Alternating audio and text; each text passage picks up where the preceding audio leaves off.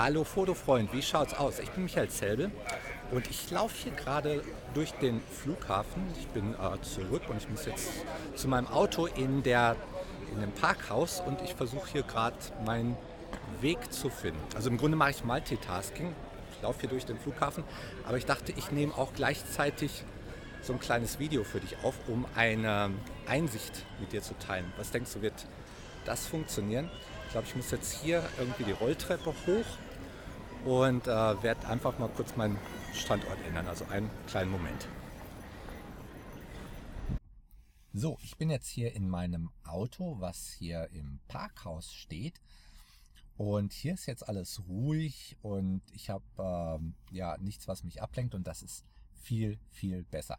Das Video heute ist inspiriert durch Coach Tony von Coach.me. Ähm, richtig guter Coach. Der hat nämlich was ähnliches mit äh, uns Coaches gemacht.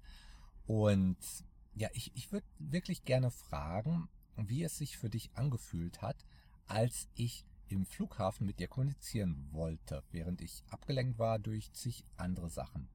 Ja, fühlte sich das irgendwie ja unzureichend an, irgendwie nicht so gut, äh, fühlt sich das so an, als ob die Kommunikation nicht funktioniert oder vielleicht wenn du so ähnlich drauf bist wie ich, fühlt es sich ja sogar so an, dass der Typ da in, vor der Kamera äh, einfach deine Zeit nicht wertschätzt. ja, dass er sagt, naja, ich, ich äh, bringe jetzt hier noch so ein kleines Video, eine kleine Kommunikation rein, während ich 20 andere Dinge tue und ist mir egal, wie gut das wird. Ist mir egal, wie gut das rüberkommt.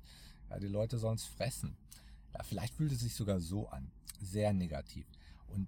Das ist auch irgendwo klar und ist uns auch bewusst, denke ich mal. Nur wir Fotografen, wir machen genau das relativ häufig.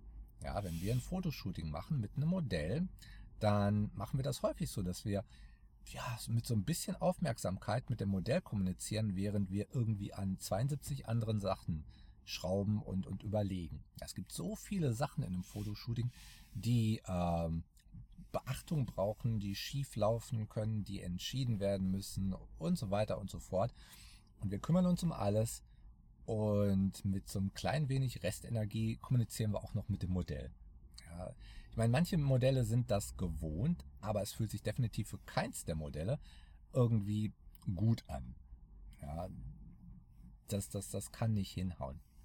Von daher je mehr wir uns auf die Kommunikation mit dem Modell fokussieren können, desto besser fühlt es sich an und desto besser wird die Verbindung zwischen uns und dem Modell und desto besser werden die Ergebnisse aus dem Shooting.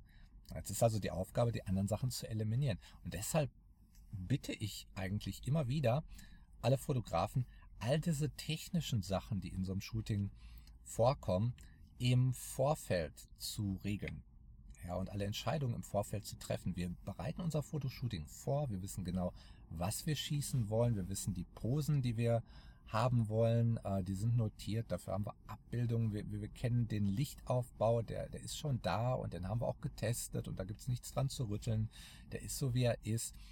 Und all diese Sachen sollten feststehen, noch vor dem Shooting.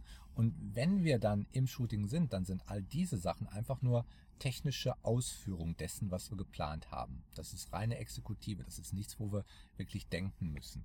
Na, na klar, man kann natürlich nicht immer alles vorhersehen und sich auf alle Eventualitäten einrichten, aber das Allermeiste können wir schon im Vorfeld regeln. Und was dann noch bleibt, ist, dass wir uns auf die Kommunikation mit dem Modell konzentrieren. Und das ist halt eine super Sache.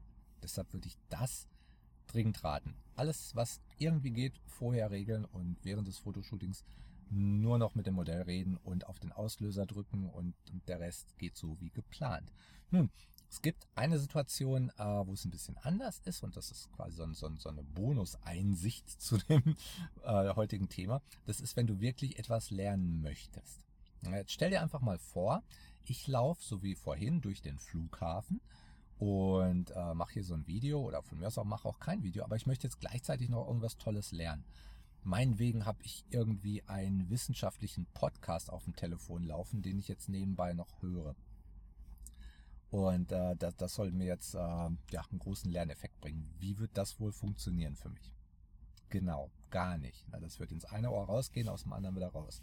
Äh, das das wäre alles. Ja, wir Menschen, wir können das einfach nicht. Wir sind nicht so äh, oder so gesehen nicht für Multitasking da. Wir, wir können zwar Multitasking machen, aber als ein Mittel zum Überleben.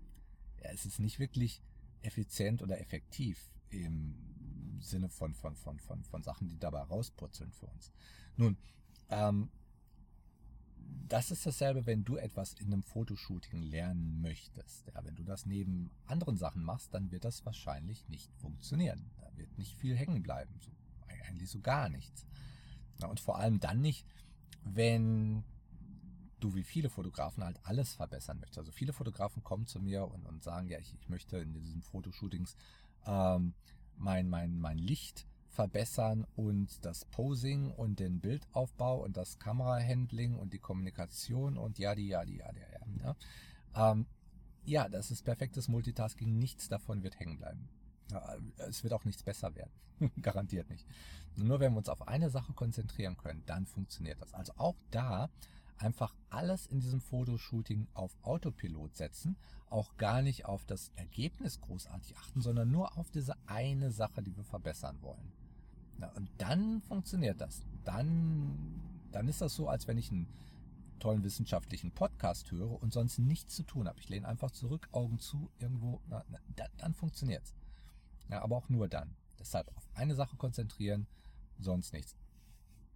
Okay, also damit jetzt für deine nächsten Fotoshootings, egal ob du jetzt eine Sache verbessern möchtest oder ein bestimmtes Resultat erzielen möchtest, egal was, ich wünsche dir wie immer viel Spaß und gut Licht noch.